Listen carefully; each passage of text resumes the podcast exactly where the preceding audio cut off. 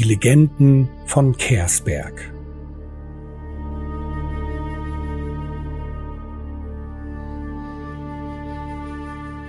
Sitzung 6 Die Todeswelle der Docks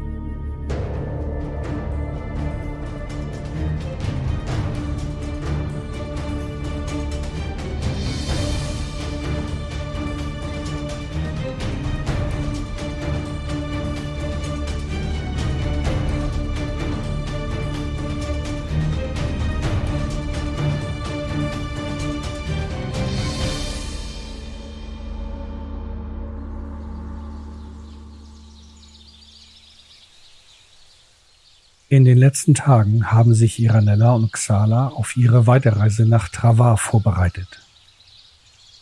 In der Stadt Anskur besorgten sie sich genügend Nahrungsvorräte und hörten sich nach einer geeigneten Reiseroute um. Dann machten sie sich auf den Weg.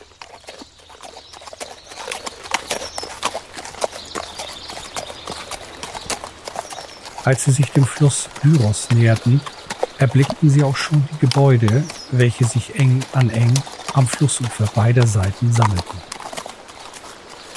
Von dort führt ein breiter Weg weiter auf der gegenüberliegenden Seite des Flusses durch ein großes Areal voller Zelte, bis diese Straße schließlich in der gigantischen Stadt Travar mündet.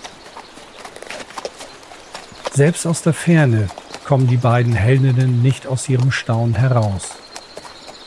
Die weißen Mauern und die hohen Türme der Stadt sind an sich schon beeindruckend. Doch die Luftschiffe, welche an den hohen Türmen befestigt waren und von der Stadt wegflogen oder dorthin, intensivierten diesen Eindruck. Die beiden Frauen haben schon einiges in den letzten Wochen erlebt, doch dieser Anblick ist wahrlich ein Wunder der Zivilisation. Nachdem sie sich endlich von dem Anblick erholten, ritten sie weiter zum Fluss. Kleinere Fähren ermöglichen die Überfahrt des Flusses, während diese zwischen den Handelsschiffen in allen Größen daran vorbeischlängeln.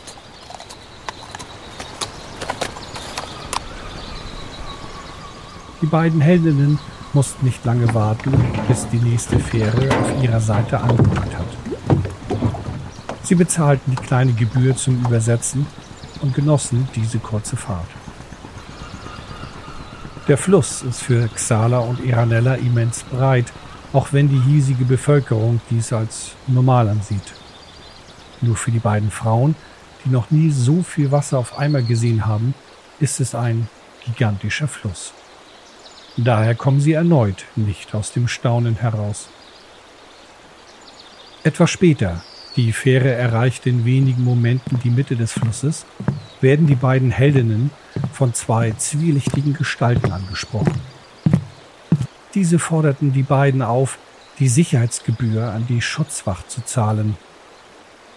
Es kam zu einer hörbaren Debatte, da die beiden Heldinnen ja bereits für die Überfahrt gezahlt haben und es nicht einsahen, erneut zu zahlen. Die beiden Männer hingegen argumentierten, dass die Gebühr der Fähre zur Instandhaltung dient. Die Schutzgebühr hingegen dient dafür, dass die ehrenwerte Schutzwacht sich um die Sicherheit kümmert. Auf Nachfragen führten die beiden einige Beispiele auf, Piratenüberfälle und Naturkatastrophen. Die beiden Frauen bleiben dabei und zahlen nicht. Einige Meter vor dem anderen Ufer des Büros schlug dann aus dem Nichts ein Blitz in die Fähre ein. Es regnete nicht und es waren auch keine Wolken am Himmel zu sehen. Dennoch war es eindeutig ein Blitzschlag. Die Fähre wurde so stark beschädigt, dass schnell Chaos ausbrach. Die meisten versuchten sich zu retten. Die Händler hingegen kämpften darum, ihre Handelsware zu retten. Iranella hielt sich krampfhaft an ihr Pferd fest doch war sie nicht gut genug darin, dieses zu kontrollieren und zu bändigen. Beide, die Elfin und das Pferd, stürzten in den sich aufwühlenden Fluss. Sala reagierte schnell und erhob sich in die Luft. Sie versuchte mit ihrer geringen Kraft andere aus dem Fluss zu helfen, die offensichtlich nicht fähig sind zu schwimmen.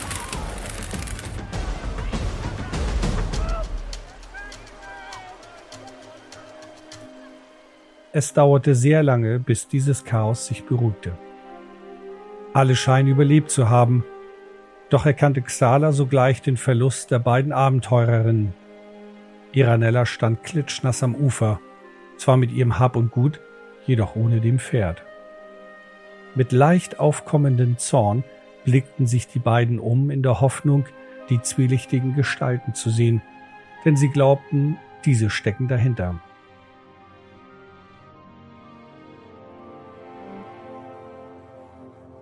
Und tatsächlich sahen sie die, wie sie gerade von einem kleinen Ruderboot ausstiegen und in eine der Gassen in dieser Flussstadt gingen. In Windeseile nahmen sie deren Spur auf, verloren sie jedoch ebenso schnell. Dafür kannten sich die beiden einfach zu gut in diesem kleinen Vorort von Travar aus. Immer noch genervt, überlegten sie, was nun zu tun sei. Sie entschieden, sich später um diese Angelegenheit zu kümmern und wollten erst einmal nach Travar. Zu Fuß marschierten sie nun die Straße von der Flussstadt weiter. Doch weit kamen sie nicht. Sie haben gerade die Zeltstadt erreicht, eine riesige Ansammlung von den unterschiedlichsten Zelten, welche zwischen der Stadt Travar und der Flussstadt über die Jahre sich ausgebreitet hat. Die unterschiedlichsten Gerüche, Klänge und Sprachen drangen aus allen Zelten hervor. Und dann standen sie ihnen im Weg. Drei Trolle. Der Redelsführer stellt sich als Drunell vor und ist sichtlich erbost über die beiden Heldinnen. Kurz darauf stellt sich heraus, dass er einen Großteil seiner Waren auf der Fähre verloren hat, mit der auch Eranella und Xala den Fluss übersetzten. Und da Drunell die Weigerung der beiden Heldinnen mitbekommen hat, diese Schutzwacht zu zahlen, zieht er nun die Frauen zur Verantwortung. Sie müssen ihn bezahlen. Natürlich lehnten sich die Frauen auf, nicht nur weil sie bei weitem nicht genügend Geld hatten, sondern weil sie sich auch selber als Opfer sahen. Nur war das dem Troll egal. Die Situation spannte sich an. Iranella und Xala wollten keinen Ärger haben, nicht zu früh und vor allem, weil sie noch nicht mal einen Fuß in die Stadt Travar gesetzt haben. Und dann schon durch Ärger auffallen? Und wenn es ihnen auch überhaupt nicht gefällt, sie mussten sich darauf einlassen. Als Trunell nun auch noch die beiden Frauen aufforderte, sich umgehend darum zu kümmern, war die Spannung zum Zerreißen nahe. Doch auch darauf ließen sie sich ein. Und damit sie nicht auf dumme Ideen kommen, verlangte der Troll ein Pfand. Zähneknirschend überreichte Iranella jenes Schwert, welches sie einst beim toten Boden gefunden hatte. Und so gingen sie wieder zurück zur Flussstadt, um dort mehr zu erfahren.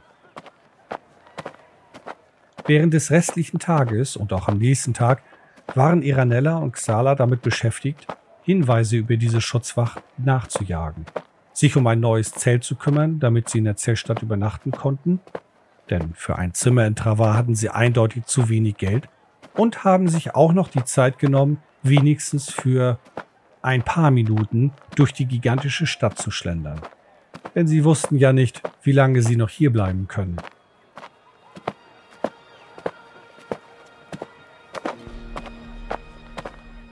Als die beiden durch das riesige Tor, das sogenannte Donnertor, schreiten, werden sie erschlagen von der Welt in Travar. Diese Hauptstraße, die sich vom Fluss Byros durch die Zeltstadt weiter durch Travar führt, wird auch Gründerweg genannt ist vollgefüllt mit Namensgebern, Karren und Reittieren. Der nahegelegene Markt, welcher scheinbar der größte und chaotischste dieser Stadt ist, scheint die Quelle des Chaos auf der Straße zu sein. Die gesamte Szenerie ist vollgefüllt vom Lärm des Handels, Rufen der Käufer und Verkäufer sowie die Zugtiere, welche die vollbeladenen Karren bewegen und von überall diese tausend Gerüche. Von Essen sowohl lecker riechendes als auch widerliches. Der Duft der Namensgeber umhüllt vom rosigen Parfum oder der natürliche Körperduft einiger schwer arbeitender Männer und Frauen, als auch das Gerempel von so viel Personen und Lasttieren. Schnell eilten die beiden Frauen hindurch, um sich anderswo von der Stadt Travar beeindrucken zu lassen.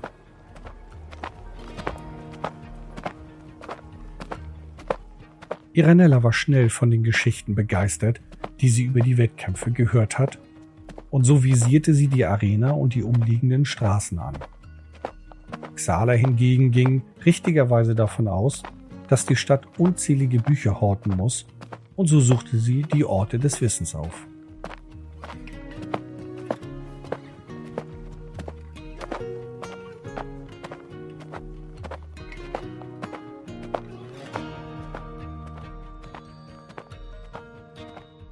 Doch am Ende des Tages kamen beide enttäuscht zurück. Iranella fand zwar die Arena, doch war zu dem Zeitpunkt keine Veranstaltung. Allerdings fand sie einige Kampfschulen drumherum und hat sich vorgenommen, am nächsten Tag eine aufzusuchen. Xala hingegen fand zwar einige Bibliotheken, doch diejenigen verlangten Summen für den Eintritt, welche die Windling derzeit nicht hat.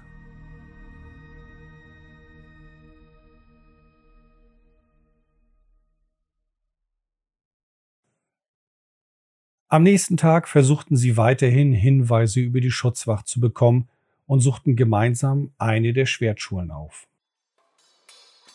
Hier lernten Iranella und Xala den Zwerg Bogdor kennen. Dieser führt diese Schwertkampfschule und heißt die beiden Frauen herzlich willkommen. Auf der Suche nach einer Arbeit, um etwas Geld zu verdienen, wollte Iranella sich als Trainerin einstellen lassen. Xala spürte, dass dies aus dem Ruder laufen wird. Iranella hingegen, voller Stolz, so viele Abenteuer bisher erlebt zu haben, konnte gar nicht überzeugter von sich sein. Bogda hakte nach und ließ sich dann schließlich auf einen Übungskampf mit der Elfen ein.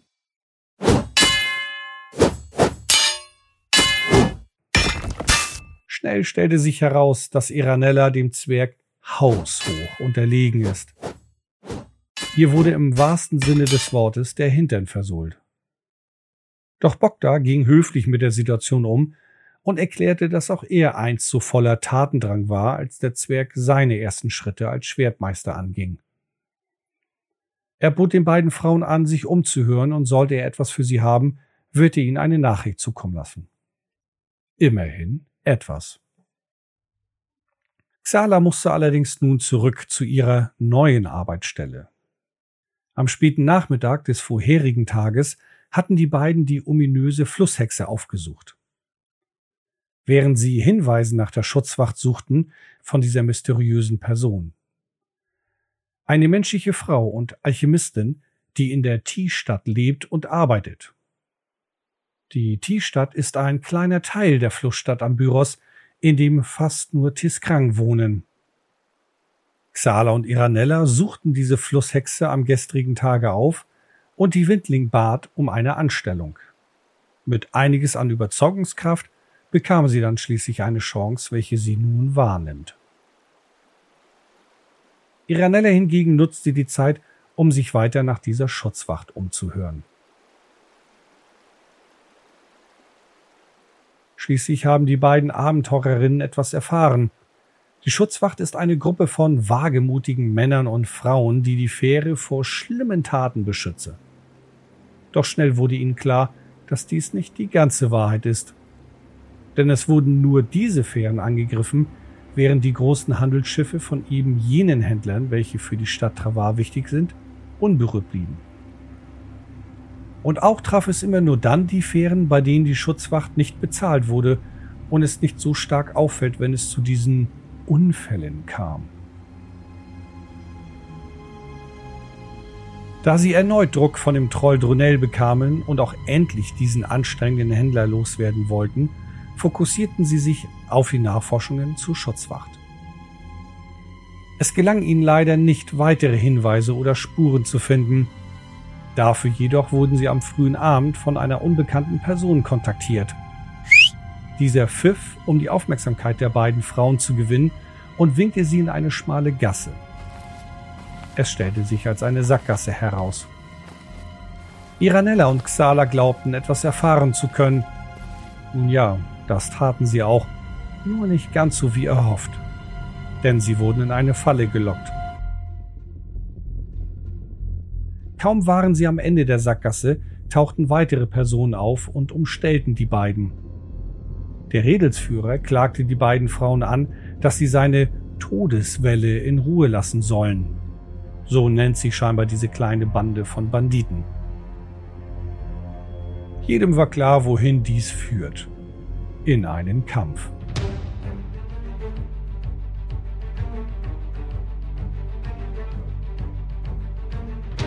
Xala begann erste Fäden zu weben, um die Macht ihrer Magie über die Gauner zu werfen.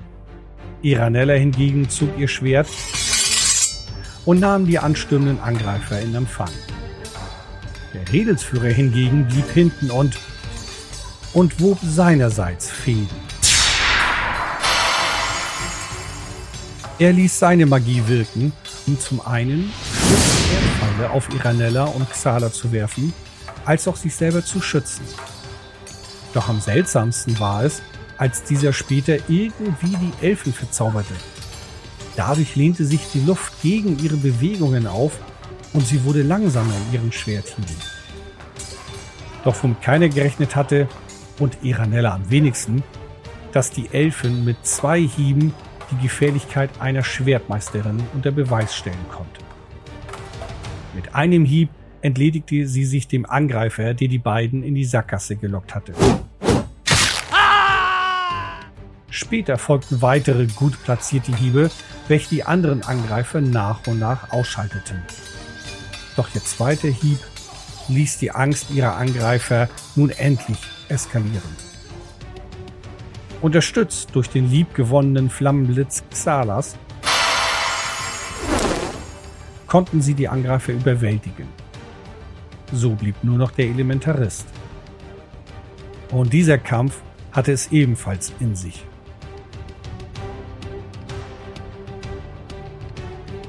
Xala und Iranella waren schon etwas angeschlagen, doch ihr Gegner nutzte geschickt seine Magie, um eine größere Herausforderung zu sein. Nicht nur die Erdpfeile, welche er immer mal wieder heraufbeschwörte, oder die Verzauberung Iranellas, die ihre Bewegungen verlangsamte, da sich die Luft gegen sie stellte. Nein, der Mann hat auch mittels der Magie seine Kleidung aufgepustet. Im wahrsten Sinne des Wortes. Dadurch wurden die Hiebe der Schwertmeisterin stark abgefangen, als schlüge sie auf ein Kissen oder auf ein Polster.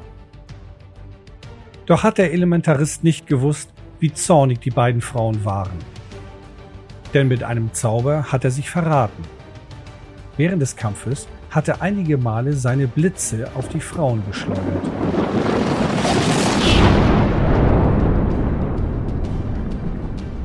Dadurch wurde ihnen klar, dass er es war, der die Fähre beschädigt hatte. Er war dafür verantwortlich, dass die Waren Drunels verloren gingen und dieser sich an die beiden Frauen wandte. Er war dafür verantwortlich, dass alle auf der Fähre viel verloren haben. Und ihm war es zu verdanken, dass Iranella und Xala ihr Pferd verloren haben. Klinge und Flammenblitz machten dem nun ein Ende. Die beiden nahmen sich den Lohn, den sie sich verdienten, holten einen der Lakaien Drunels herbei, um ihm die Leiche zu zeigen und alles zu erläutern. Und so sind sie endlich diesen vermaledeiten Troll losgeworden. Gleichzeitig haben sie die Todesfälle von der Flussstadt zerschlagen.